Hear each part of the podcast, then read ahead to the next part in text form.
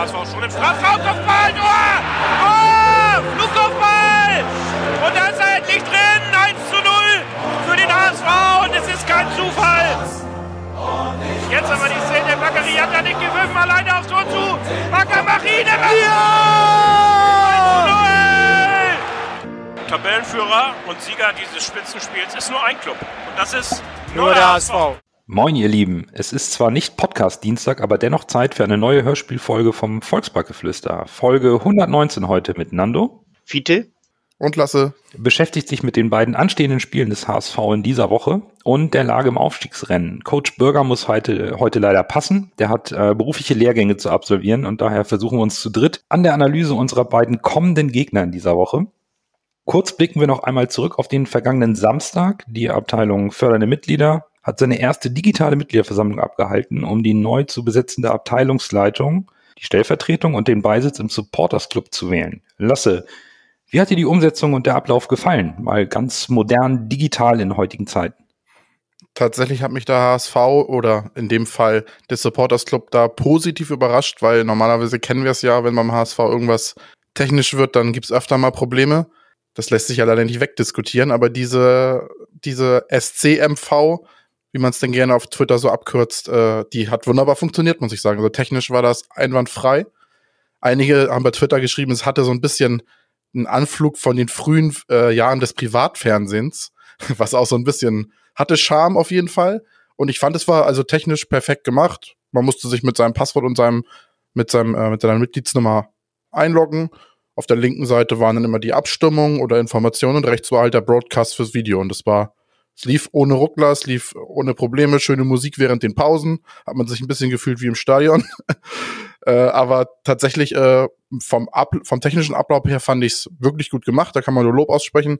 Insgesamt war es natürlich dadurch, dass äh, die Fragen nur per schriftlich reinkamen und quasi die externen Mitglieder nicht per Video dazugeschaltet wird, was natürlich am Ende auch unendlich kom kompliziert werden würde. Dadurch war die ganze Geschichte natürlich ziemlich langatmig. Wir kennen das ja von HSV-Veranstaltungen. Die dauern ja öfter mal etwas länger und das hat sich halt hier auch wieder gespiegelt. Aber das ist, glaube ich, auch dadurch äh, zustande gekommen, dass halt jeder erst seine Frage abtippen muss, weil er sie nicht vorher vielleicht schon irgendwie vorbereitet und Copy-Paste macht. Und dann gibt's halt natürlich auch keinen richtigen Diskurs, weil es äh, war jetzt nicht so, dass die Frage gestellt wurde, dann wurde die Person irgendwie kontakt, weil dann muss diese Person ja irgendwie gern kontaktieren und dann müsste die wieder die Rückfragen schreiben. Das, dadurch ist dieser Diskurs halt ausgeblieben in dem Sinne, wenn man jetzt, als, als wenn man live da wäre und dadurch hat sich ein bisschen in die Länge gezogen. Ich denke mal, perfekt wäre das vielleicht in Zukunft, wenn Corona jetzt noch länger anhält oder wenn man sagt, man möchte Mitglieder, die wirklich weit weg wohnen, und da gibt's ja beim HSV genug von, äh, dass man vielleicht so eine Hybrid-Veranstaltung macht, dass man eine, ein Treffen vor Ort, sonst wo in Hamburg, äh, dann mit einer äh, so einer Online-Veranstaltung kombiniert und dann Leute dann vielleicht auf die Videoline wirft oder sowas. Das wäre für mich so die perfekte, perfekte Situation. In meinen Augen. Ich würde wahrscheinlich, da ich jetzt nicht super weit von Hamburg wegfahre, das äh, Live-Event immer noch bevorzugen, weil es auch einen ganz besonderen Flair hat, finde ich, für mich, mit so vielen HSV-Fans außerhalb eines Fußballspiels aufeinander zu treffen, hat für mich immer so einen gewissen Reiz. Man kann auch mit paar Leuten äh, sprechen, die man sonst nicht sieht, äh, Auge zu Auge. Das ist während Corona jetzt da nicht möglich. Aber per se äh, für eine Notlösung war es ziemlich gut. Wenn der ITler mit der Technik zufrieden ist, fragen wir doch den alten Hasen, was er dazu sagt. Also mit der Technik war ich auch sehr zufrieden und alles hat äh, alles wunderbar super geklappt. Ich vermute mal, dass die äh, Technik der äh, digitalen PKs, die äh, Philipp ja immer durchführt, äh, dass das äh, gut dazu beigeholfen hat, äh, überhaupt diese ganze Technik äh, von Vereinsseite ein bisschen besser zu verstehen und und äh, alles. Also wie gesagt, das hat alles äh, super geklappt. Äh, es hat sich so ein bisschen in die Länge gezogen durch die Wortbeiträge, das stimmt schon. Aber wir müssen ja auch bedenken, es waren 1500 Mitglieder, haben teilgenommen. Wenn wir vor Ort äh, eine äh, Mitgliederversammlung des SC äh, besuchen, da sind, wenn es hochkommt, 200 Mitglieder. Wenn es Da hast du hochkommt. recht, das stimmt. Ne? Und dann geht das Ganze nun mal schneller vonstatten. Das ist der Preis, den man für eine höhere Mitgliederbeteiligung dann eben zahlen muss. Und äh, für eine richtige Mitgliederversammlung, da muss man sich noch irgendwas einfallen lassen, äh, dass das nicht zu sehr in die lange Länge gezogen wird. Da muss man die Fantasie noch mal ein bisschen spielen lassen, dass man auf der einen Seite der Mitgliederbeteiligung gerecht wird, auf der anderen Seite hm, aber auch, ja, wir haben jetzt äh, sechs Stunden gebraucht für diese Mitgliederversammlung. Äh, wir können keine, keine 15 Stunden oder sowas äh, für eine normale Mitgliederversammlung. Da, das, das geht nicht, das, ist, das darf nicht die Regel sein. Was mich so ein bisschen gestört hat an dem Ganzen, das war zum Beispiel, man hat ja, äh, es, es gab ja die, die Wahl des äh, Abteilungsleiters äh, zuerst hier Martin Oettjens gegen Sven Frese, dann die äh, Abteilungs-, also die Stellvertreter und dann die Beisitzer. Die wurden jeweils dann so gewählt. Mir ist aufgefallen, dass ich das nicht für die optimale Lösung so halte. Mir wäre es, äh, denn zum Beispiel ein Martin Oettjens oder ein, ein Michael Richter, die wären eventuell als Beisitzer äh, gewählt worden, aber standen ja nicht zur Wahl unten. Mir wäre es deswegen lieber, wenn man fünf Leute wählen kann.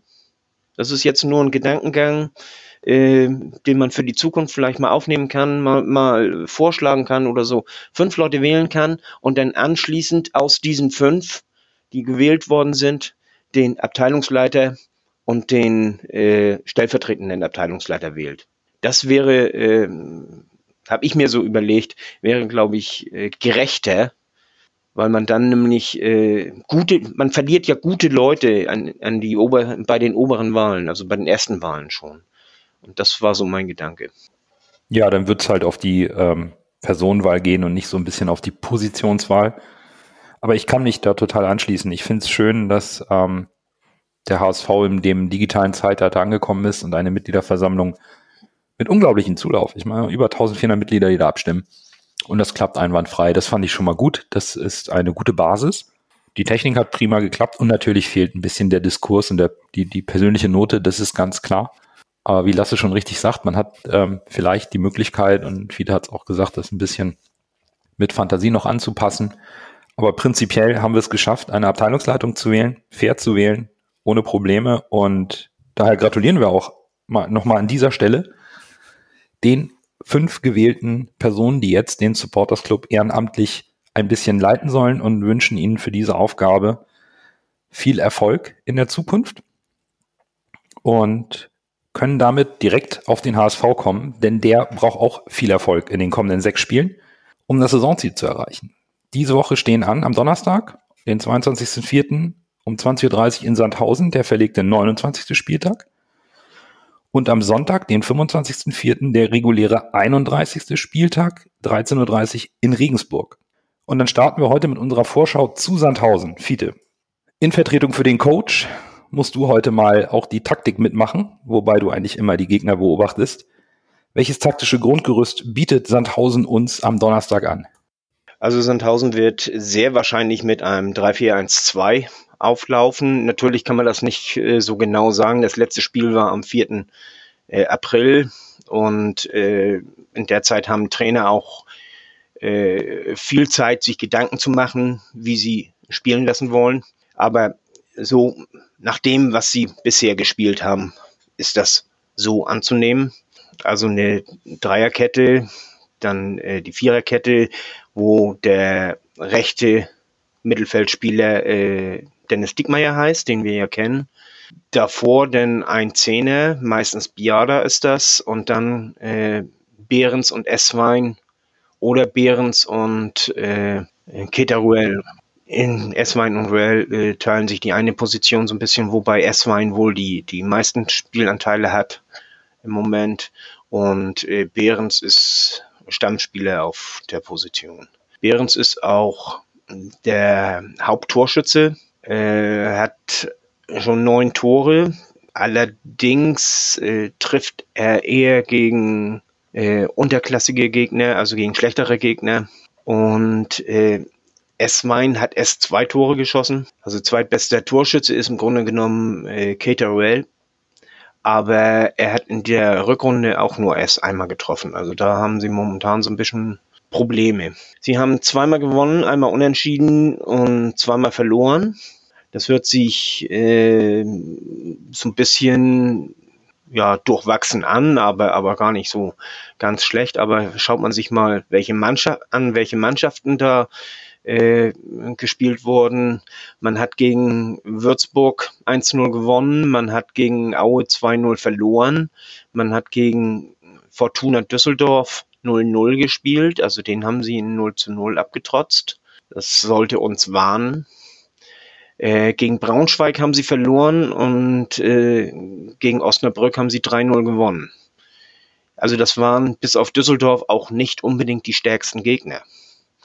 Und selbst Düsseldorf gehört nicht zur absoluten Spitze der Liga. Ja, was gibt's sonst noch zu sagen? Das ist, also Sandhausen spielt sonst einen anständigen Fußball, nichts Außergewöhnliches, aber auch nichts besonders schlecht normal. Keine, keine Besonderheiten sonst so, finde ich wenigstens, so was mir bisher aufgefallen ist. Das ist meine Analyse zu Sandhausen. Ich würde dann, bevor wir da nochmal vielleicht personell drauf eingehen, kurz, kurz nochmal zurück. Ähm, Sandhausen ist 17. Hat zwei Spiele weniger als die Konkurrenz auf Platz äh, 16 und 15. Also Osnabrück ist auf Platz 16 nur ein Punkt besser als Sandhausen.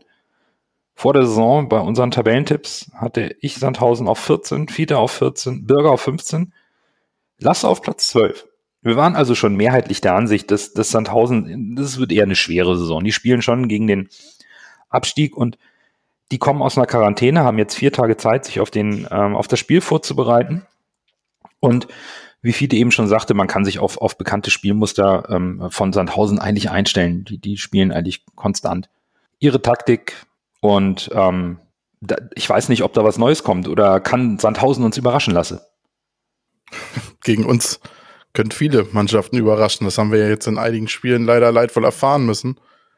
Wenn ich mir jetzt den Kader ansehe unter der Prämisse, dass die jetzt in Quarantäne waren, würde ich sagen nein. Aber wir wissen genau, was das für eine Eigendynamik entwickeln kann, wenn auf der gegnerischen Seite Spieler wie Dennis Diekmeyer stehen, der sich wahrscheinlich wieder alle Beine und Arme ausreißen wird, um dann eine Show abzuliefern. Und dann kann halt äh, schon wieder so eine Eigendynamik entstehen, wie wir es jetzt schon gesehen haben. Obwohl der Gegner eigentlich von der Besetzung her klar schlechter ist. Selbst wenn der Gegner eventuell klar schlechter spielt, ist ja beim HSV nicht gesagt, dass wir das Spiel gewinnen. Das haben wir jetzt, wie gesagt, leidvoll erfahren müssen in einigen Spielen. Und von daher, also wenn alles normal läuft, dann schlagen wir Sandhausen klar, aber was läuft momentan normal? Deshalb äh, ist es für mich unfassbar schwer einzuschätzen. Hm, Fiete hat es eben auch schon erwähnt mit ein paar Personalien. Ähm, und Sandhausen hat auch im, im, hat aber im Januar personell ein bisschen nachgelegt und auch zum zweiten Mal schon den Trainer getauscht. Äh, aktuell gibt es zwei Interimstrainer mit Kleppinger und Kulowitz, hat sich aber im Laufe der Zeit eigentlich noch so, so kaum auf, auf, irgendwelche taktischen oder personellen Änderungen ausgewirkt. Und ähm, das wundert mich ein bisschen. Also irgendwie scheinen die so ein bisschen in dieser Sackgasse gefangen zu sein im, im Abstiegskampf. Und klar, Dennis Diekmeyer als Ex-Spieler und, und Namen wie Eswein und Contento sind klangvoll aus der Vergangenheit. Oh, aber ähm, in Summe glaube ich auch nicht, dass, dass Sandhausen irgendwie das sportliche Niveau hat, um, um ähm, gegen den HSV zu bestehen, wenn wir dann nicht äh, wieder den, die, die zwei Gesichter des HSV hätten, die wir in der letzten Zeit immer mal so erlebt haben ich sehe äh, das ganz klipp und klar als Pflichtsieg an und schlagen können wir uns nur selber. Also wenn wir äh, hier, äh, wenn wir gegen Sandhausen verlieren, dann liegt's an uns nicht an Sandhausen. Das muss man ganz klipp und klar sagen. Das ist, da müssen wir gewinnen und vor allen Dingen, wir wollen aufsteigen. Dann muss man solche Gegner wegputzen. Tut mir leid, wenn ich das so sag. Es hört sich vielleicht ein bisschen respektlos an, soll es nicht sein. Aber es ist unser unser Anspruch, einen der ersten beiden Plätze in der Liga zu besetzen. Und äh, dann muss man eben den Tabellen 17. schlagen. Man hätte auch damals den Tabellen 18. schlagen müssen. Und äh, wir hätten auch Darmstadt schlagen müssen und wir hätten auch äh, Hannover schlagen müssen. Aber äh, das, äh, da haben wir uns selbst geschlagen. Das ist äh, nicht, weil die anderen besonders gut waren, sondern da haben wir uns selbst das Bein gestellt und da müssen wir aufpassen. Ich finde das gar nicht so respektlos, das zu sagen. Ich meine, da haben, die haben wir im äh, Hinspiel 4 zu 0 weggehauen, obwohl wir da jetzt nicht, da haben wir halt dieses besondere HSV-Spiel gesehen, wo wir uns halt ein bisschen konstruktiv verhalten haben. Und selbst da haben wir 4 zu 0 gewonnen. Und die sind 17. Gut, die haben Dennis Diekmeyer, die haben Contento, der war mal, weiß nicht, der sollte mal was bei den Bayern werden, hat ja nicht ganz so geklappt. Der S-Wein ist halt auch ein erfahrener Bundesligaspieler.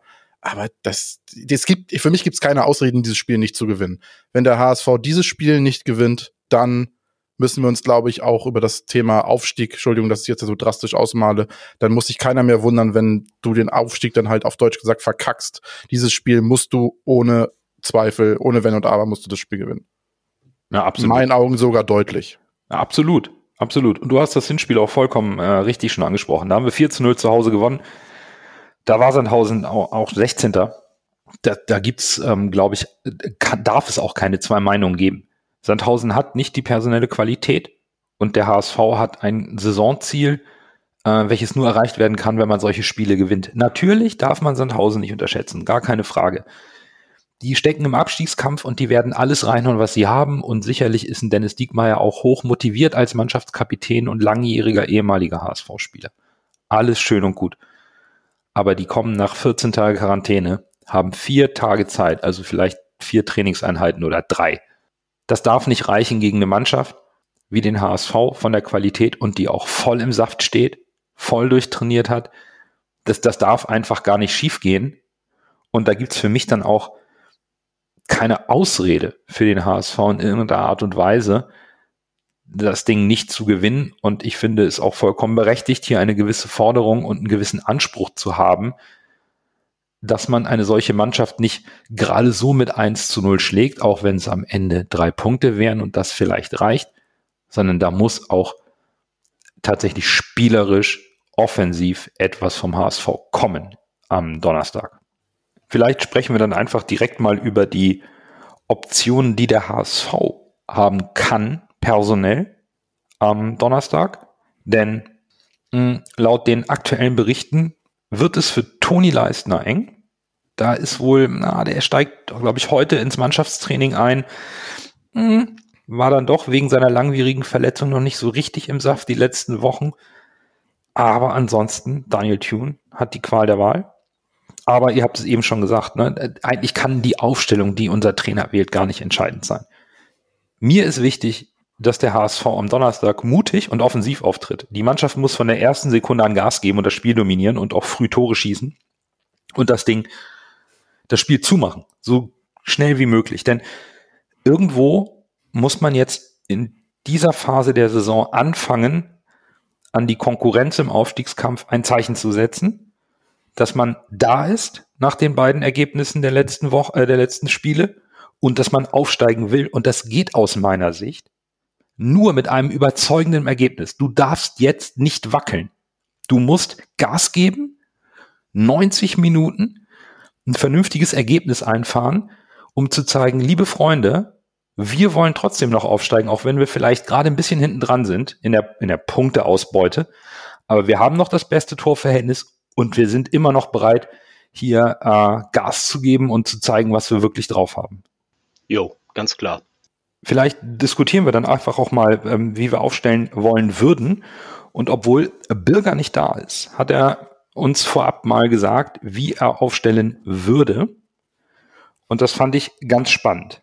Er hat es auch ein bisschen begründet, deswegen lese ich erstmal ähm, Bürgers äh, Aufstellung vor. Ulreich im Tor, von links nach rechts die Viererkette Leibold, Ambrosius, Haier, Wagnoman, auf der 6 Onana, dann ein Vierer Mittelfeld mit links Kittel, zentral Kinzombie Duziak, rechts Jatta, vorne Terodde, und der Coach begründet das damit, dass er gegen Sandhausen ein ähnliches Auftreten oder ein ähnliches Bild hat er geschrieben wie gegen Darmstadt erwartet. Ähm, er baut auf viel Dynamik, daher wäre für aus seiner Sicht kein Platz für Aaron Hunt in der Zentrale. Und er hofft eben auch auf eine Reaktion auf das Darmstadt-Spiel. Lasse, gehst du mit der Einschätzung von unserem Coach mit? Ich habe mir zwei Varianten ausgedacht, weil ich mir nicht ganz so sicher bin, wie der Trainer spielen wird. Und zwar eine Variante wäre was mit einer Dreierkette vielleicht hinten, weil wir da im Hinspiel ja auch schon mit erfolgreich waren. Aber per se hat eigentlich Bürger mehr recht. Von daher wäre eigentlich äh, eine Viererkette hinten, glaube ich. Momentan, wie du schon gesagt hast, wir müssen uns eigentlich nicht überlegen, wie der Gegner spielt, sondern wir müssen unseren Stiefel runterspielen und dann sollte das Spiel, auch wenn alles normal läuft und der und alles, äh, wie wir uns das vorstellen, läuft, dann sollte das Spiel auch gewonnen werden. Von daher bin ich dann doch eher bei der Viererkette und da wäre ich, ich habe mir auch ein paar Gedanken gemacht, wäre ich bei in der Innenverteidigung bei äh, Ambrosius und und äh, Van Drongelen, Van Drongelen tatsächlich, weil Leistner ja verletzt ist. Dann hätte ich links äh, Jamra, rechts Wagnermann, auf der 6 Haier. Im Mittelfeld hätte ich Kittel und Duciak. Links habe ich überlegt, wenn man auf Tempo setzt, äh, könnte man vielleicht äh, äh, na, Heil bringen. Aber äh, Leibold hat sich die letzten Spiele ja auf links außen ein bisschen weiter vorne ziemlich gut getan. Von daher würde ich Leibold auf, als aufs linke Mittelfeldspiel äh, setzen und rechts Jatta. Die wechseln ja sowieso immer, die beiden Seiten. Und vorne dann Torode rein. Das wäre meine Aufstellung. Also ich würde äh, relativ konservativ spielen lassen, eigentlich. Ulreich im Tor natürlich, äh, hinten links Leibold, also ich würde ihn wieder in die äh, hier Abwehrreihe zurückziehen. Denn Ambrosius und Heyer in der Innenverteidigung, man, man kann, man sollte, ich weiß nicht, ob, ob man äh, Van Drongelen gleich äh, reinbringen sollte, also von in die Startelf. Ich kann mir vorstellen, wenn wir deutlich führen, dass man ihn denn einfach mal bringt, dann schont man für die kommenden Tage äh, Haier oder, oder Ambrosius und äh, kann Van Dronglen schon mal ein bisschen Spielzeit bringen. Das ist, äh, ich glaube, das wär, wäre nicht das Schlechteste. So 20 Minuten, halbe Stunde, irgendwie sowas um den Dreh. Und rechts würde ich Jumbo in die, auf die Rechtsverteidigung setzen. Und zwar deswegen, weil ich nicht äh, im rechten Mittelfeld Wagnermann einsetzen würde. Die Kombination zwischen den beiden hat mir bisher immer sehr gut gefallen. Kommt viel Dynamik über die Seite. Beide wagen dann auch mal Vorstöße in Richtung Tor und oder oder äh, zumindest nach ganz vorne und der andere sichert ab. Also die verstehen sich gut. Das äh, bringt viel Dynamik. Auf der linken Seite Kittel und dann Unana im defensiven Mittelfeld. Und in der Zentrale äh, setze ich auf Duziak und auch auf Hand. Ich äh, denke, gerade in diesem Spiel ist äh, Hand genau der richtige. Das ist, wir werden nachher dazu kommen, äh, gegen, naja, da, da reden wir ja noch nicht von Aufstellung, aber gegen Regensburg zum Beispiel, da würde ich Hand lieber rausnehmen, aber hier gegen Sandhausen würde ich ihn gerne drin behalten. Und vorne natürlich Tarotte. Ich bin das Ganze sehr offensiv angegangen, aber im klassischen 4-1-4-1, was ähm, ich am erfolgsversprechendsten halte aktuell. Ich habe ähm, natürlich Ulrich im Tor, ähm, meine Abwehr ist Leibold, Ambrosius, Haier und äh, Wagnoman. Einfach weil Leistner aus meiner Sicht wohl noch keine Option ist, würde ich mit Ambrosius und Haier in der IV spielen, weil Onana für mich zurück auf die 6 kommt. Also Jasula ist äh, für mich tatsächlich einfach keine Option für die erste Elf. Ähm, das, das ist nicht mein, ist, ist einfach nicht meins momentan, was er anbietet.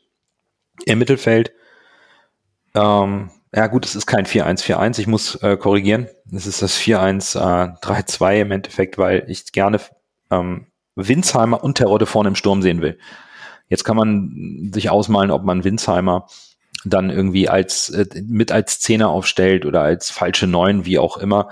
Aber ich möchte gerne mal Winsheimer wieder vorne mit Terodde sehen, wo er die Meter um Terodde herum, um den Strafraum herum macht was am Anfang der Saison sehr, sehr gut aussah. Und entsprechend würde ich dann noch Kittel links, Hand zentral auf der 10 oder 8, das ist dann je nachdem, und rechts Jatta aufstellen, um da äh, sowohl die Technik von Kittel und den Überraschungsmoment sowie das Tempo von Jatta im Dribbling zu bringen.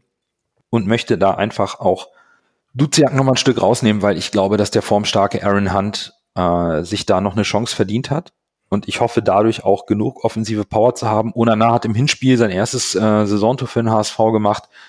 Und irgendwie gefällt mir der Junge einfach auf der Sechs. Der hat momentan ein bisschen das gewisse Etwas, was mir gefällt. Und da er ja noch in der Innenverteidigung gebunden ist, sehe ich da auch spielerisch mit Haier von hinten heraus, Onana davor, davor Hand, dann noch Kittel und Winsheimer und vorne Terodde. Sehr viel Potenzial, um auch spielerisch eine längere Zeit Sandhausen auch zu erdrücken und dann das Spiel entsprechend zu gewinnen. Was, wo wir uns ja einig sind, unbedingt notwendig ist für das, für das Klassenziel, für das Saisonziel. Und es geht ja dann auch direkt weiter. Und da kann man als Trainer sicherlich variieren, denn der HSV bleibt im Süden der Republik und hat sich sogar ein, äh, Quartier in Herzogenaurach wohl gebucht, weil sie am Sonntag nach Sandhausen in Regensburg antreten müssen. Das Spiel wurde von, ich glaube, Freitag auf Sonntag verlegt, damit man eben das eine Nachholspiel in der Woche noch reinbekommt. Und das zweite Nachholspiel ist dann nächste Woche Donnerstag. Und mit Regensburg haben wir, ja, Fiete, haben wir da einen ähnlichen Gegner wie Sandhausen, so taktischer Natur, oder haben wir da was, was ganz anderes und müssen uns extrem umstellen in kurzer Zeit? Ich sehe äh, Regensburg schon etwas anders. Also von der von der äh, taktischen Aufstellung her, sie arbeiten in der Regel mit einer Doppelsechs und nur einem Stürmer vorne. Das ist so und, und mit einer Viererkette, also keine Dreierkette. Also das ist äh, von, von der Aufstellung her das, äh, äh, der Unterschied. Aber auch äh, äh, Regensburg ist, ist aggressiver im Pressing, presst, presst intensiver und versucht mehr über Konter zu kommen. Das ist schon ein bisschen anderes Spiel, denke ich. Das ist Regensburg ist immer unangenehm zu spielen. Das wissen wir. Wir haben da ja auch schon auf die Nase gekriegt bei denen und von daher wird es schon ein anderes Spiel. Bei Regensburg da spielen ja auch einige Ex-HSVer. Das ist äh, mit Opoko haben wir ja unseren äh, links außen, kann man quasi sagen, ausgeliehen. Dann spielt Moritz noch da. Und äh, mir ist der Name Alexander Meyer aufgefallen im Tor. Da dachte ich halt, stopp, den Namen kennst du doch. Und ja, bis 2012 hat er bei uns in der zweiten noch gespielt. Also kommt aus der HSV-Jugend und äh, hat dann zweite gespielt und ist dann gewechselt. Regensburg hat in, von den letzten fünf Spielen dreimal unentschieden und zweimal verloren. Dabei äh, ist das eine Spiel das, das äh, DFB-Pokalspiel gegen Werder Bremen gewesen. Sie haben also keine, haben keinen Lauf im Moment. Das äh, würde viel, äh, wird wohl auch viel in diesem Spiel äh, ausmachen. Äh, trotzdem werden sie unangenehm sein. Sie sind immer unangenehm. Das ist in deren, in deren Genen. Äh, der Trainer Selim Begovic ist das, ist schon unter Bayer Lorzer Co-Trainer gewesen, stammt, hat auch schon gespielt in, in äh, Regensburg, ist ehemaliger Spieler, ist dann über den Jugendbereich, hat er sich hochgearbeitet, Co-Trainer, ist jetzt Trainer und äh, besitzt also auch diese volle Regensburger DNA. Die machen das eigentlich relativ gut, sind auf Platz 13. Das ist ein Platz, wo sie meiner Ansicht nach auch hingehören. Sind, ich möchte sagen, safe nach unten, safe nach oben. Für die geht das nicht mehr um viel. Was, äh, dadurch können sie entspannt aufspielen. Aber es fehlt für sie auch so der letzte Biss, den sie brauchen, um wirklich die große Leistung zu erreichen. Und auch da ein klarer Sieg ist ein absolutes Muss in meinen Augen. Regensburg steht auf Platz 13, hat ein Spiel weniger als Darmstadt auf 12 und äh, zwei Punkte Rückstand auf die Darmstädter. Vor der Saison haben wir sie ja, in etwa da eingeordnet. Ich hatte sie auf 12, Fiete auf 10, Bürger auf 13, Lasse auf 15. Das heißt, mehrheitlich ist, ist Regensburg so ein solider Zweitligist, ähm, der zwar aufpassen muss, dass er nicht runtergeht, aber am Ende irgendwo das untere Drittel der Tabelle anführt. Also es dann doch schafft, den Klassenerhalt zu holen. Das ist ja so, solides Mittelmaß mit irgendwie bescheidenen Mitteln. Lasse, du hattest sie vor der Saison ähm, schwächer eingeschätzt, ähm, so ein Tick.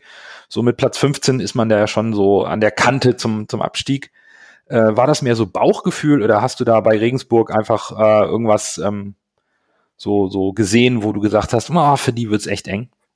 Hm, weiß ich nicht. Also ich letztes Jahr waren sie ja zum Ende der Saison, glaube ich, auch eher schwächer, hatten eine Schwächephase.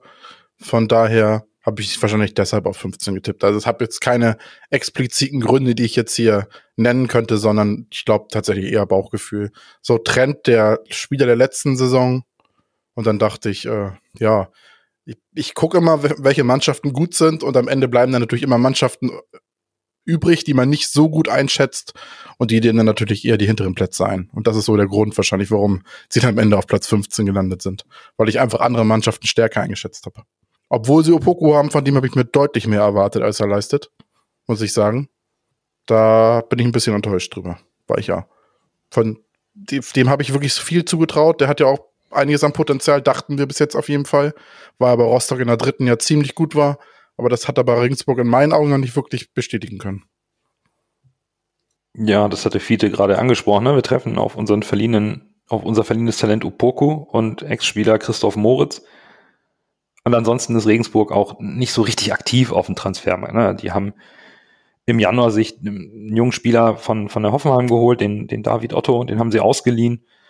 Und äh, dann haben sie, glaube ich, eine, eine Transferbilanz in diesem Jahr von minus 150.000 Euro für, das war die Ablösesumme für, für einen Innenverteidiger aus der zweiten Liga Österreichs. Ansonsten wird er geliehen oder ablösefrei aus, aus unteren Ligen verpflichtet. Also äh, da sind dann auch eben keine großen Sprünge und keine große Entwicklung zu erwarten. Ich glaube, da wird einfach ganz solide mit bescheidenen Mitteln gewirtschaftet und da wird, wird einfach versucht, in der zweiten Liga äh, sich zu präsentieren für die, für die Region. Das ist ganz ehrlicher Fußball. Aber natürlich muss man auch sagen, also ich persönlich, bis auf Christoph Moritz und, und Aaron Opoku, kenne ich keinen aus dem Kader. Also kannte ich nicht. Und ein Stück weit, wenn man dann das mit dem HSV gleichsetzt, unabhängig davon, dass wir auch am Donnerstag schon spielen, die musst du wie im Hinspiel, wo wir 3-1 gewonnen haben, die musst du auch jetzt, die musst du, die musst du schlagen. Und zwar deutlich. Ja, wir wissen ja, wie es ist. Es ist eigentlich wieder kein Ausredespiel, aber von, ich glaube nicht, dass der HSV von den nächsten drei Spielen alle drei gewinnt. Von daher, ich kann mir nicht vorstellen, dass wir aus den nächsten drei Spielen neun Punkte holen. Von daher muss ja eins dieser drei Spiele unentschieden ausgehen. Und ich bin mal gespannt, welches. Ich lasse mich auch gerne überraschen und wir gewinnen alle drei. Nur rein von der, von der Reihenfolge kann ich mir nicht vorstellen, dass wir drei Spiele hintereinander gewinnen. Von daher, irgendein Spiel werden wir in Anführungszeichen, denke ich, federn lassen. Wer, gegen wen es dann wird, werden wir sehen. Aber ich lasse mich gerne eines Besseren belehren, dass es nicht so kommt. Wir wollen aufsteigen, wir holen neun Punkte aus drei Spielen. So. Du, das unterschreibe ich sofort. Ja gut, äh, ich meine, da, da, sind wir ja auch schon beim Thema, ne? Wie sieht's in der zweiten Liga eigentlich auch? Weil ich glaube, ähm, Regensburg ist, ist einfach, da sind wir uns einig, ist ein Pflichtsieg und lass es Pessimismus können wir ja mal ein bisschen versuchen zu konkretisieren, wa warum wir noch federn lassen. Denn mh, hm, wir haben, wir müssen mal die Nachholspiele ein bisschen einordnen. Das ist nicht ganz so einfach. Sandhausen ist, glaube ich, seit heute nicht mehr in Quarantäne. Kiel und der KSC sind, glaube ich, noch bis morgen in Quarantäne. Dienstag und Mittwoch, also morgen und übermorgen, ist der 30. Spieltag für alle Teams, die spielen dürfen. Und dann werden wir auch Mittwochabend eine relativ große Verschiebung haben. Also größer als die aktuelle in der Tabelle. Denn das letzte Nachholspiel äh, der, der, dieser Corona-bedingten Verschiebung ist am 10.5. Kiel gegen Hannover. Also eine Woche vor dem 33. Spieltag. Bis dahin wird's alles ein bisschen knifflig sein. Und Lasse, du hast schon angefangen zu sagen, ah, der HSV lässt bestimmt mal Federn und so. Kann der HSV sich das eigentlich erlauben? Ich meine, hast du dich mal so mit einem Tabellenrechner hingesetzt ähm, und, und dich mal beschäftigt, wie könnte es gehen und können wir uns überhaupt was erlauben oder wie gehst du an die Sache ran, um das mal alles einzuordnen, weil die ganzen Verschiebungen und Nachholspiele, wenn man jetzt so alles hin und her rechnet, Kiel könnte uns überholen, Fürth hat uns überholt, Bochum ist jetzt erstmal weg und so weiter und so fort, aber nicht jeder hat gleich viele Spiele. Wie, wie gehst du die Sache jetzt an? Der HSV hat ja de facto sechs Endspiele. Ja, aber dass der HSV alle sechs Spiele am Ende gewinnt, das halte ich für äußerst unwahrscheinlich. Das wird nicht passieren. Das wird definitiv nicht passieren, dass wir alle sechs Spiele gewinnen. Und ich würde behaupten, von den Mannschaften oben drinne, wenn eine Mannschaft alle sechs Spiele gewinnt, dann ist die Mannschaft safe durch. Das äh, kann man jetzt schon prognostizieren. Bochum muss ein paar weniger Spiele gewinnen. Äh, die sind in meinen Augen auch jetzt schon so halb bis drei Viertel durch auch wie die, die Spieler am Ende noch drehen, das wünsche ich mir manchmal ein bisschen mehr vom HSV. So spielen wie Bochum, da schießt dann Robert Tesche das Tor. Also bitte, das ist so ein Spieler, dem haben wir bei uns gar nichts mehr zugetraut und der trägt jetzt diese Mannschaft da quasi durch die zweite Liga, ist eine absolute Säule des Teams. Und ich würde behaupten, so ein Spieler würde bei uns nicht so performen, wie er es momentan in Bochum tut. Und das ist halt, das ist schon spannend. Und per se ist es halt, ich habe mal mit dem Tabellenrechner rumgespielt aber du, da rechnest du so hin und her und die, das ist ja das Problem der zweiten Liga. Jeder kann jeden schlagen. Von daher ist es unfassbar schwierig, da jetzt die Ergebnisse zu tippen im Tabellenrechner. Also, ja, es, es, führt, schätze ich, noch stark ein, muss ich sagen. Die, als ich, als ich getippt habe, waren die noch erstaunlich gut. Selbst Heidenheim, weil die noch einigermaßen Partien haben, die sie eventuell gewinnen können. Kiel schätze ich eher schwächer ein, wegen der Pandemie und wegen, wegen ihrer, äh, wegen ihrer Quarantäne. Aber das ist alles so kompliziert. Und vor allem spielen die Mannschaften teilweise da auch gegen andere Mannschaften, die dann noch im Abstiegskampf sind. Und die zweite Liga ist, wie ich es eben schon gesagt habe, so dicht beieinander und so schwer zu tippen. Da ist, das ist, das ist eigentlich nur Wunschdenken beim, beim, beim Tabellenrechner. Ich glaube, der HSV kann sich noch eine Niederlage und vielleicht ein Unentschieden leisten in den letzten, in den letzten sechs Spielen. Aber mehr als das, dann werden wir es nicht schaffen. Ich glaube, mit einer Niederlage und einem Unentschieden wird es eng. Wird's verdammt eng. Ja, das kann sein. Das ist halt, wie gesagt, aber ich. Prophezei ich eigentlich nur, nur Platz 3 höchstens. Kiel lässt, glaube ich, noch federn. Ja, Na gut, Kiel, führt, ja. schätze ich, noch stark ein, ne? Und Bochum, ob die den, dass die, ich wüsste ich auch keinen Grund, warum die jetzt im Endspurt plötzlich verkacken sollen, wenn du jetzt tatsächlich selbst so ein Spiel, so ein, so ein Spiel wie gegen Hannover dann noch in der gefühlt 120. Minute, der da in, in der Nachspielzeit das Ding reinschweißt. Ne? Also die sind auch heiß. Ich glaube, die wollen sich das auch nicht mehr vom Teller nehmen lassen. Von daher, ja, Tabellenrechner super schwer, aber äh, ja, vielleicht auch nur fünf Siege, eine Niederlage oder vier Siege, zwei Unentschieden. Aber äh, mehr als einmal verlieren werden wir nicht dürfen. Da lege ich mich fest. Ich habe aus dem Grund, äh, den du nennst, äh, habe ich den Tabellenrechner gar nicht erst bemüht. Muss ich ganz ehrlich zugeben. Äh, bringt nichts, bringt nichts. Jeder kann jeden schlagen, äh, wenn es sein muss. Bochum sehe ich durch. Die äh, haben zwar ein Spiel mehr, aber trotzdem äh, sechs Punkte Vorsprung vor äh, führt und äh, sieben Punkte vor uns. Ich glaube, wenn wir äh, ein Spiel unentschieden, ein Spiel verlieren, dann bleibt Fürth vor uns. Dann müssen wir sogar aufpassen, dass Heidenheim uns nicht auf die, auf die Pelle rückt. Kiel sehe ich nicht äh, als den großen Konkurrenten mehr. Äh, Kiel wird, da bin ich mir relativ sicher, Kiel wird große Probleme mit dem engen Spielplan nach der Quarantäne haben. Man muss ja bedenken, sie kommen aus der Quarantäne. Also wir haben jetzt hier eine, eine, Zwangspause gehabt, haben ja aber die ganze Zeit trainieren können. Aber die konnten nicht trainieren. Die kommen aus der Quarantäne, die machen äh, vier Trainingseinheiten, bevor sie das erste Spiel machen oder irgendwie so. Ich weiß das jetzt gar nicht genau. Ich habe den Spielplan jetzt nicht im Kopf. Und dann äh, müssen sie Wumms, Wumms, Wumms äh, loslegen und haben auch nicht den Kader dafür. Der Kader ist nicht der breiteste bei den Kielern. Das wird sich auf, auf äh, deren Leistungsfähigkeit äh, auswirken, zumal sie auch äh, gerade zwei, äh, ich glaube zwei Niederlagen waren das sogar, die sie hatten, ne? Jetzt zum, zum, in, der, in der Pause zwischen ihren beiden Quarantänen. Und die sind meines Erachtens raus. Äh, Düsseldorf ist raus. Heidenheim kann uns noch gefährlich werden, aber nur, wenn wir selber Scheiße bauen. Und ich sehe es so, wir müssen am besten alle sechs Spiele gewinnen. Wir müssen oh, das, das sehe ich als schwer an. Also, das ist schwer, ich glaube aber nicht, das, dass wir alle sechs Spiele gewinnen. Wir haben, wir, ja, wir haben, die, die Fähigkeiten dazu. Wir können das. Wir können eine Serie hinlegen und äh, wir müssen es einfach schaffen, weißt du, dass wir uns denn auch von, von der Euphorie, denn äh, dass wir es schaffen können, von dem Ziel, das uns vor Augen steht, auch ein bisschen tragen lassen. Und dann geht das. Bloß wir müssen dann auch wirklich 90 Minuten lang Vollgas geben. Und ich denke, wir sind die Mannschaft, die es am ehesten kann von unserem breiten Kader her. Da, da würde ich mitgehen, weil das ist für mich das Kernargument. Wir hatten keine Quarantäne, alle Spieler sind an Bord. Und im Grunde muss man wirklich nur die vorhandenen PS des Kaders auf die Straße bringen. Vollgas, linke Spur, ab in die Bundesliga.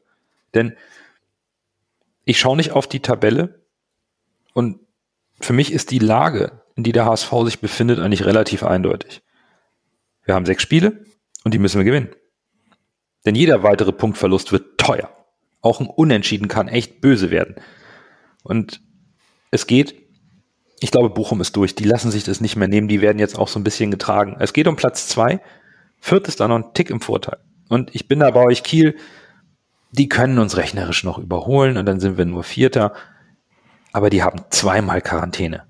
Das, das wäre das wär ein Wunder, wenn die in 28 Spielen, in 28 Tagen neun Spiele absolvieren und in der Liga so performt. Die haben jetzt schon Federn gelassen und ich sehe da wirklich ein großes Problem, einen großen Nachteil. Das hat der Trainer selbst in einem Interview gesagt, zusammen mit dem Fürth-Trainer bei Kicker Meets the Zone. Ich, ich glaube, dass man da, ähm, so sehr man es auch will, einfach auch körperlich das, das nicht so richtig umgesetzt bekommt. Aber wovor ich ein bisschen Panik habe, ist so dieses Horrorszenario, dass man am letzten Spieltag aus Sicht des HSV mit drei Punkten es noch schaffen könnte, auf Platz zwei oder vielleicht sogar nur auf Platz drei zu springen und es dann vergeigt. Und ich, ich glaube immer noch an, an die Mannschaft und ich glaube immer noch, dass sie absolut in der Lage sind, qualitativ diese Serie jetzt zu starten. Die Gegner sind bespielbar. Der KSC ist gefährlich. Ja, wir spielen auch gegen Mannschaften im Abstiegskampf, aber nichtsdestotrotz bei der Qualität im Kader dürfen eigentlich keine Ausreden zählen und auch aufgrund des Vorteils nicht in Quarantäne zu sein. Terodde ist jetzt wieder voll im Saft oder sollte er zumindest sein. Das muss funktionieren. Wir haben so gute Voraussetzungen und müssen aber auch Druck machen und deswegen brauchen wir diese sechs Siege aus den sechs Spielen und noch glaube ich auch daran, äh, bis wir halt äh, eins der Spiele nicht gewinnen. Wir sollten auch das äh, Restprogramm so ein bisschen im Auge behalten dabei. Äh, wir spielen jetzt gegen Sandhausen, Regensburg, Karlsruhe, Nürnberg, Osnabrück und Braunschweig. Leute, das muss machbar sein. Also KSC ist der stärkste Gegner von denen. Regensburg kann zwar immer, aber das haben wir ja auch schon festgestellt, das ist ein Pflichtsieg. Nürnberg, die sind nicht, die sind im Moment nicht in der Lage, da äh, uns groß Kontra zu geben, es sei denn, wir bringen unsere PS nicht auf die Straße. Osnabrück und Braunschweig sind eventuell noch im Abschiebskampf, ja, aber äh, die müssen wir schlagen. Die müssen wir schlagen. Und dann gucken wir mal bei Fürth. Fürth spielt auch erstmal gegen Braunschweig, aber dann gegen St. Pauli, äh, dann Sandhausen, dann haben sie mit äh, KSC, Paderborn und Düsseldorf drei starke Mannschaften, wo man auch bei einer mal ausrutschen kann. Und also im Grunde genommen von den von den äh, vier, äh, von den sechs letzten Mannschaften sind vier starke Mannschaften, äh, wo Siege absolut nicht unbedingt äh, eingeplant werden können. Und deswegen denke ich, schaffen wir es. Bin ich sehr zuversichtlich. Und ich denke auch, wir gewinnen sechsmal, will ich ganz ehrlich sagen. Wir gewinnen sechsmal. Also das Spiel, wo ich am meisten Angst vor habe, vom Bauchgefühl her, ist für mich irgendwie das Spiel gegen Nürnberg. Ich weiß nicht warum. Und das Spiel gegen Braunschweig, so wie Nando eben schon gesagt hat. Das wäre wirklich der Worst Case. Das wäre der, der, der Worst Case of all times quasi. Wenn du die Chance hast, am letzten Spieltag zu Hause es klar zu machen und dann gegen Braunschweig verlierst. Die vielleicht eventuell dann zu dem Zeitpunkt sogar schon abgestiegen sind und dann befreit aufspielen können. Und wenn der HSV dann verkrampft und vielleicht so die Geister der letzten Saisons wieder in den Kopf kommen, das wäre übel, weil das, äh, das wäre, das würde wirklich einen Knacks in den Verein bringen, muss ich sagen. Was ist denn jetzt äh, das Schlimmere? Dass sie noch im Abstiegskampf stecken und äh, noch richtig Vollgas geben müssen? Oder dass sie schon äh, safe sind oder schon abgestiegen sind? Oder ja, das ist. Dass sie befreit aufspielen können. Ja, das ist, äh, ja, kann das man wird, so oder so sehen, da hast du ja, recht. Das, das wird immer äh, gerade so ausgelegt, weißt du, wie es einem gerade passt. So oder so, auch wenn Braunschweig Vollgas gibt, müssen wir gewinnen. Die Qualität haben wir dafür. Und ich sehe unsere Mannschaft auch mental stärker als im letzten Jahr. Schon allein durch äh, Tune als Trainer. Ich glaube, der kann das besser äh, moderieren. Nein, da gebe ich dir auch recht, das stimmt.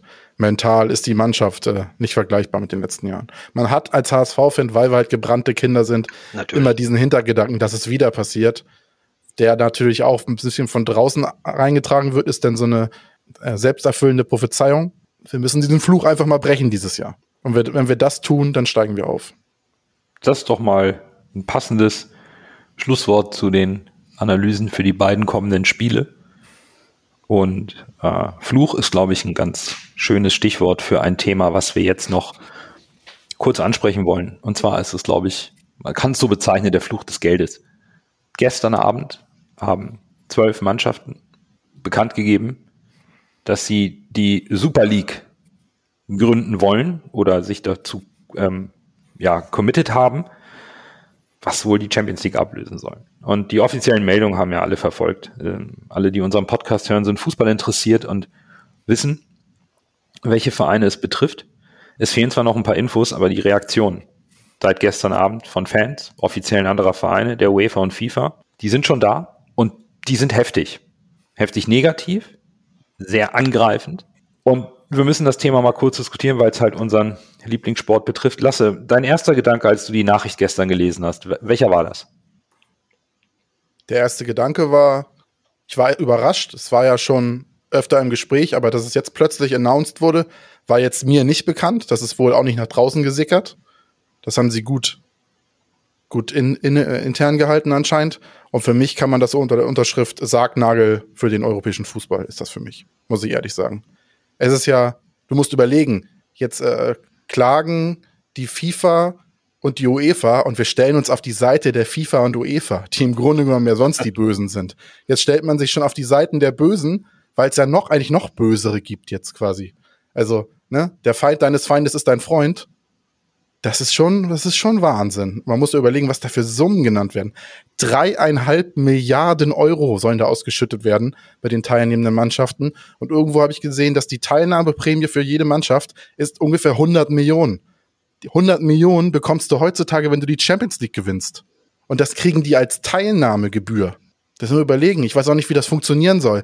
Das heißt ja, die wollen ja die, die, die nationalen Ligen weiterspielen und dann wäre, das wäre ja quasi dann so ein Konkurrenzprodukt zur Champions League. Es soll die Champions League ablösen im Endeffekt. Ja, genau. Ja, oder ja. Ja, aber überleg doch mal. 100 Millionen Euro, dreieinhalb Milliarden. Wir haben eben darüber gesprochen, um die Brücke nochmal zu schlagen, dass Sand, äh, Sandhausen, sag ich schon, dass Regensburg für den teuersten Spieler 150.000 Euro ausgegeben hat. Und die, diese Mannschaften kriegen mal 100 Millionen, weil sie da teilnehmen. Und auch nur, ich meine, Mannschaften wie Tottenham und Arsenal, das sind das sind Clubs, die haben gute Spieler, aber das sind doch keine, momentan keine Weltklasse-Mannschaften. Und das ist ja alles nur wegen der Planungssicherheit. Diese Mannschaften, die Liga weiß halt, welche Mannschaften immer teilnehmen, schüttet an die das Geld aus und die, die, die Reichen, die wieso schon einen Abstand nach unten haben, werden noch reicher. Diese Mannschaften, die dieser Liga teilnehmen, die werden auf Jahre unschlagbar sein. Die werden die ersten Plätze in der Liga durch die Super League unter sich ausmachen. Und dann musst du auch überlegen, wo kommen denn die Spieler her? Die haben ja nicht alle solche Jugendakademien, wo sie die Spieler selbst aufbauen.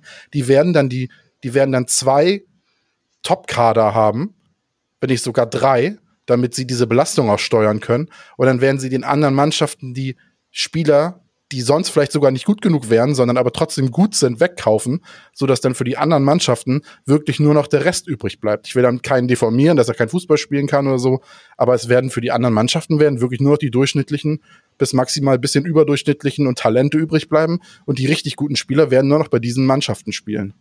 In jedem Fall in der Liga. Ich weiß nicht, ob das international auch so ist. Es gibt ja jetzt auch schon Gerüchte, dass die äh, dass die UEFA diese Mannschaften halt jetzt schon oder aus, der, aus den Ligen ausschließen möchte und die da teilnehmen und dass Nationalspieler eventuell auch nicht spielen sollen dürfen von der FIFA aus für ihre, äh, für ihre Nationalmannschaften, falls sie mit ihrem Club an dieser, an dieser Liga teilnehmen. Das ist absolut, absolut Wahnsinn. Also auch für die Fans, wie soll ja das gehen? Und willst du viermal im Jahr dann Real Madrid gegen Liverpool sehen? ich finde, das, das verliert doch alles seinen Reiz. Das ist doch genau wie bei der Nationalmannschaft. Diese Nations League ist auch für einen Arsch auf Deutsch gesagt, Entschuldigung. Aber exakt das, was jetzt mit der Nations League passiert, wird doch auch jetzt mit der Super League passieren. Du, du vervielfältigst Topspiele, wo was früher Blockbuster waren. Wenn die früher die deutsche Nationalmannschaft gespielt hat, das war ein Happening. Also da war kein Mensch mehr auf der Straße. Wenn heute die Nationalmannschaft spielt, das weiß keiner mehr. Da sagt man, ach, die haben auch wieder gespielt.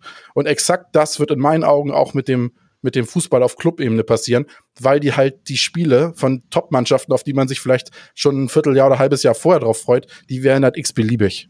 Und wie gesagt, die anderen Mannschaften äh, wie Regensburg oder die Mannschaften, die unten in der, in der Bundesliga sind, von denen ganz zu schweigen, das wird eine, das wird eine Zweiklassengesellschaft noch mehr, als es jetzt schon ist. Und da muss man jetzt auch appellieren. Ich weiß, wir sind nur ein HSV-Podcast, die spielen momentan in der zweiten Liga.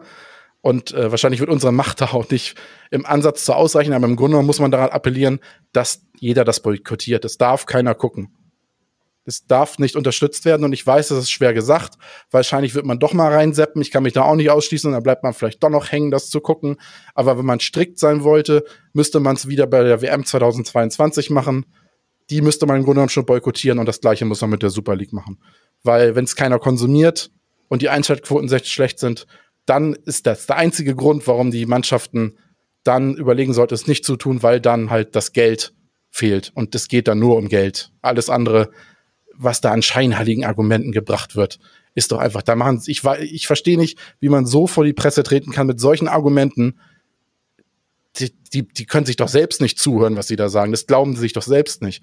Die machen sich doch lächerlich mit den Argumenten, die sie da bringen. Mit Fairness. Und vor allem, so ich komme auch gleich zum Ende, äh, vor allem das Ganze ist ja jetzt auch noch durch die, äh, es gibt ja jetzt diese äh, Champions League Reformation, die ja auch schon kritisch gesehen werden kann, wo die Champions League quasi auch eine, eine große ähm, äh, eine große Liga umgemodelt werden soll. Das ist ja sehr ähnlich wie bei der Super League.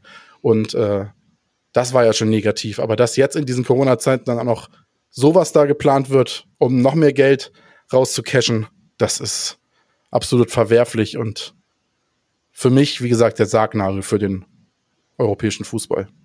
Das wird nur noch Menschen geben, die so Fußball als, als, als Produkt sehen und nicht mehr mit Leidenschaft sehen, weil diese Menschen werden das nicht unterstützen. Ich denke, das Problem ist, äh, also das Problem, weshalb sie trotzdem Erfolg haben werden, ist, äh, dass äh, man diese Super League als weltweit ansehen muss. Also das, das äh, von der von der weltweiten Warte aus. Und äh, wenn die Chinesen diese Super League gucken, wenn die Russen diese Super League gucken, wenn die Brasilianer diese Super League gucken, die Amerikaner da reinschalten und so weiter und so fort, dann interessiert das nicht mehr, was wir Europäer machen. Muss ich ganz ehrlich sagen. Also denn äh, spielt keine Rolle. Der Grund, warum das jetzt kommt, ist äh, unter Garantie der, dass äh, den äh, Top-Vereinen im Moment, äh, die haben sich alle übernommen, die haben, sind alle überschuldet, also wenigstens ein Großteil von denen. Äh, Barcelona hat über eine Milliarde Schulden. Real Madrid, viel besser sehen die auch nicht aus und äh, die müssen jetzt den ganzen Kader umbauen. Und so kannst du Verein für Verein da äh, äh, nehmen und äh, dann sind das alles Vereine, weißt du, Ansonsten sind das Vereine, die irgendwelchen äh, Investoren gehören, die ja auch gerne Cash sehen und äh, gerne im Konzert der Großen mitspielen wollen, der ganz Großen. Von daher denke ich schon, sie werden Erfolg haben. Was ihnen wirklich äh, wehtun wird, das ist, äh, wenn die FIFA mit ihren Drohungen ernst macht, sie aus den nationalen, europäischen äh, und, und äh, Wettbewerben äh, ausschließt und die Spieler für die internationalen Turniere sperrt. Dann haben die wirklich zu beißen. Die haben dann, äh, dann müssen sie von ihrer äh, Super League leben. Spieler bekommen sie nur für viel, viel, viel, viel, viel Geld. Und sie wollen ja nur die Besten der Besten. Und wenn diese äh, Top-Spieler sich in ihren Nationalmannschaften nicht mehr zeigen können, ist das denn auch äh, für die uninteressanter? Also muss da wieder mehr Geld rein? Und vor allen Dingen, äh, die haben sich das ja alles so schön ausgerechnet. Die wollten ja äh, in den heimischen Ligen die Butter- und Brotspiele und dann on top noch dieses Konstrukt aufbauen. Und wenn die Butter- und Brotspiele wegfallen, dann wird das auch schon wieder schwerer. Aber letztendlich, ich werde es mir nicht angucken. Ich gucke mir schon keine Champions League mehr an. Also da soll ich ganz viel Langeweile haben, ehe ich mir da ein Spiel ansehe. Und ich werde mir auch die Weltmeisterschaft nicht ansehen im, im äh, Katar. Es, es reizt mich auch einfach nicht mehr. Äh, wenn es finanziell nicht so, so äh, arg böse wäre, wie gesagt, würde ich mich hier in dieser zweiten Liga auch unheimlich wohlfühlen als HSVer, weil diese Liga ist spannend. Es, äh, selbst der Letzte kann immer mal wieder jemanden äh, schlagen, kann äh, den, die Top-Vereine schlagen. Und äh, es ist eng, es äh, ist äh, noch lange nicht klar, wer absteigt, ist noch lange nicht klar, wer aufsteigt. Die Bundesliga ist dagegen schon langweilig und alles, was höher ist, es ist noch langweiliger. Ist ja mal ganz nett, diese tollen Spieler spielen zu sehen. Ich, aber Leute, nein, äh, das ist nicht mein Fußball, muss ich ganz ehrlich sagen. Aber ich weiß, ich bin auch nicht der 0815 Fußballfan. Ich bin Idealist in dem ganzen Geschäft und äh, was ich auch ganz interessant finde, ist, äh, hier gibt es eine schöne, auf Transfermarkt eine schöne Umfrage. Geplante Super League. Würdest du die Spiele gucken? Ja, auf jeden Fall. Ich weiß noch nicht. Und was ist mit Nee? Wenn man Nee sagt? Also, das ist ganz klipp und klar eine, äh, versuchen Sie mit Ihrer Art zu schreiben, die äh, Super League zu pushen. Von, von der Presse her. Das ist auch interessant. Das ist, äh, fand ich sehr interessant, das Ganze. Ähm, war jetzt viel Input und ähm, für mich eigentlich auch schon zu viel, weil das Ganze irgendwie, die ganze Diskussion seit gestern Abend irgendwie nicht sachlich gemacht wird. Äh, für mich ist es absurd, irgendwie FIFA und UEFA als Moralapostel jetzt hinzustellen oder als Verfechter der nationalen Ligen, weil das sind sie nicht. Und die Super League ähm, mag der Sargnagel sein für den europäischen Fußball, aber das ist nur ein Sargnagel von vielen, den man reinhauen muss, damit der Sarg geschlossen ist. Und den hat haben die UEFA und die FIFA schon vorher reingezimmert. WM-Vergabe nach Katar, Nations League, permanente Aufstockung der Champions League. Jetzt kommt die Conference League, der dritte internationale Wettbewerb der UEFA. Und die Champions League Reform ist ja im Endeffekt eine, eine, eine Super League Light. Also da, es geht ums Geld. Es geht ums Geld und, und die Fußballromantik bleibt auf der Strecke. Natürlich ist, ist so eine Super League ohne ähm, richtigen Qualifikationsmodus ähm, ein bisschen daneben, gar keine Frage. Und, und viele Kritiken sind da auch berechtigt, wenn es vorher Gentleman Agreements gab, wie man die Champions League reformieren will. Gar keine Frage. Aber ähm, wie die FIFA und die UEFA jetzt um sich schlagen und vor allen Dingen Spieler dafür bestrafen wollen, dass sie bei Vereinen unter Vertrag stehen, die sowas machen, die haben das doch nicht mit den Spielern abgesprochen. Das kann doch nicht sein, dass man jetzt mit solchen harschen Maßnahmen daherkommt und sich gegenseitig mit Drohgebärden da äh, versucht zu profilieren um Spieler zu bestrafen, die einen gültigen Arbeitsvertrag haben bei Vereinen, die von sich aus entscheiden, dass sie nicht mehr Champions League, sondern Super League spielen wollen. Das geht so nicht. Von daher glaube ich, reden wir hier zu sehr in der Diskussion über noch völlig ungelegte Eier und ich bin mir auch noch nicht sicher, ob da das letzte Wort, was die Repressalien angeht, ähm, schon gesprochen ist. Und wir wissen alle, dass Klagen bis zum höchsten Euro ähm, Europäischen Sportgerichtshof möglich sind und ich glaube, das will keiner dass jetzt ähm, die Big 12 oder die Dirty Dozen, wie sie jetzt genannt werden, natürlich mit den großen zwei Verbänden im Clinch liegen, weil die sich verraten fühlen, da sie alle für die Champions League Reform waren. Ja, verstehe ich. So richtig geil finde ich eine Super League jetzt auch nicht. Äh, ich finde aber auch schon die Champions League nicht geil.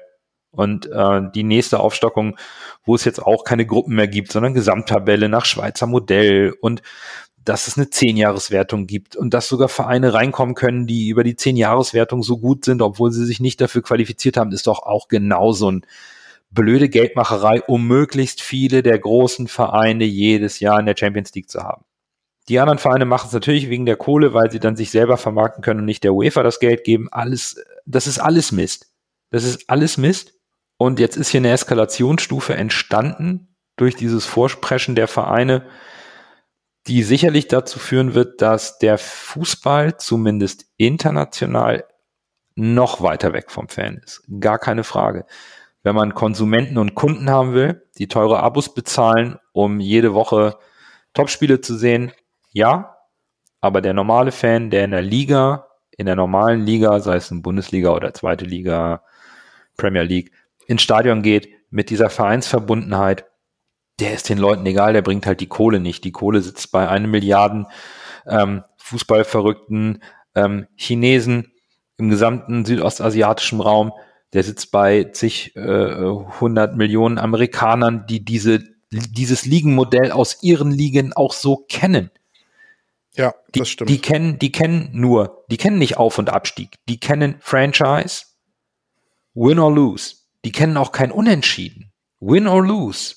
Da gibt's ganz selten mal ein Unentschieden im Football, ansonsten Overtime bis zum Gewinner.